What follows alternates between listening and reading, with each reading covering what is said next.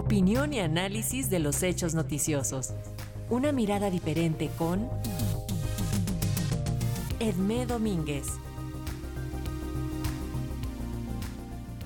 La doctora Edmé Domínguez Reyes, profesora en Relaciones Internacionales y Género en la Universidad de Gotemburgo, analiza el impacto de la invasión rusa a Ucrania en las mujeres de ambos países. Guerra y mujeres. Uno de los muchos temas que hay que analizar en cuanto a la guerra lanzada por Rusia es el de las consecuencias para las mujeres tanto en Ucrania como en Rusia. Ya en comentarios pasados relataba cómo muchas mujeres se han unido al esfuerzo bélico como voluntarias dentro del ejército ucraniano, del que ya forman 15% de sus efectivos, es decir, unas 30.000 mujeres. Sin embargo, en muchos medios de comunicación occidentales, la mirada hacia esta participación tiene mucho de misoginia. Se las presenta como modelos de belleza portando armas, siguiendo los estereotipos de mujer, belleza, sacrificio hombre, valor y fortaleza física. No se habla casi de las muchas tareas que las mujeres que se han quedado tienen que asumir para que la sociedad siga funcionando, ya que la mayoría de los hombres entre los 18 y los 60 años han sido llamados a servicio militar activo. Entre estas tareas se cuentan las económicas, pero también las de cuidado, que se han acrecentado particularmente porque todos los servicios estatales han dejado de funcionar. Por otra parte, el 80% de los refugiados que han dejado Ucrania son mujeres y niños. Esto equivale a más de 5 millones de personas. Si a esto se agrega los desplazados internos, cuyo desplazamiento comenzó desde 2014, cuando la ocupación de Crimea y el conflicto del este de Ucrania, se llega a la suma de más de 8 millones, de los cuales el 60% son mujeres y niños.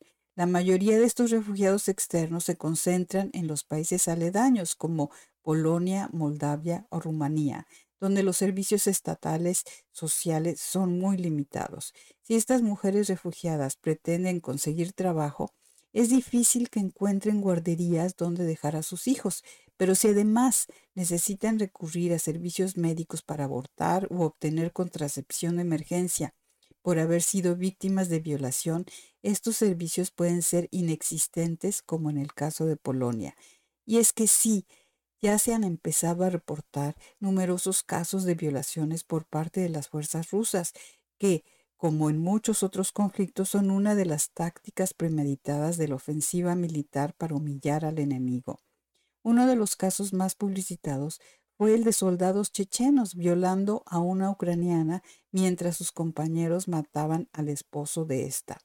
Pero además, las refugiadas son también vulnerables a las redes de tratas de mujeres o niños que acechan en las fronteras con el propósito de conseguir nuevas víctimas. Esto por no hablar de la violencia doméstica.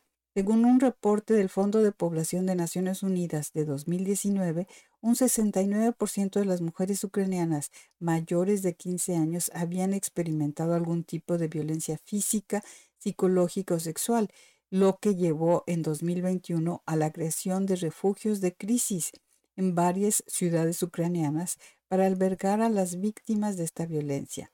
Hoy en día estos centros, aparte de ayudar a estas mujeres, sirven de refugio a desplazadas internas. Y es que la violencia doméstica no desaparece por causa de la guerra. A veces se exacerba, como lo han constatado varios expertos. Además de que la existencia y circulación de armas dentro de la sociedad civil puede ser una de las causas de la exacerbación letal de esta violencia. Pero la guerra no solo afecta a las mujeres ucranianas, las rusas están sufriendo de varias formas.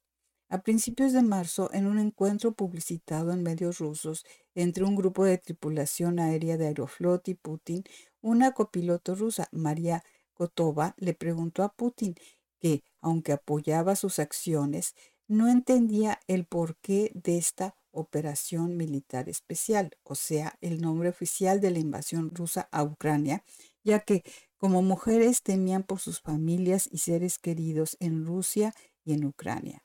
La preocupación de María Kotova estaba fundamentada. Como ya comenté anteriormente, las bajas rusas en las primeras cinco semanas de la invasión, según cálculos fidedignos, ya pasaban los 15.000 hombres. Actualmente no han hecho más que aumentar. Y las ucranianas también se cuentan por miles. De hecho, un padre de uno de los conscriptos rusos fallecido en Ucrania se ha hecho famoso en Rusia exigiendo explicaciones de por qué más de 600 conscriptos fueron enviados de manera ilegal, según las leyes rusas, a esta guerra. Por otro lado, las sanciones ya se dejan sentir en los bolsillos de las familias rusas, sobre todo en aquellas con un solo proveedor, como las madres solteras. La inflación y la falta de medicamentos, gran parte de ellos importados de Occidente, son otras fuentes de preocupación.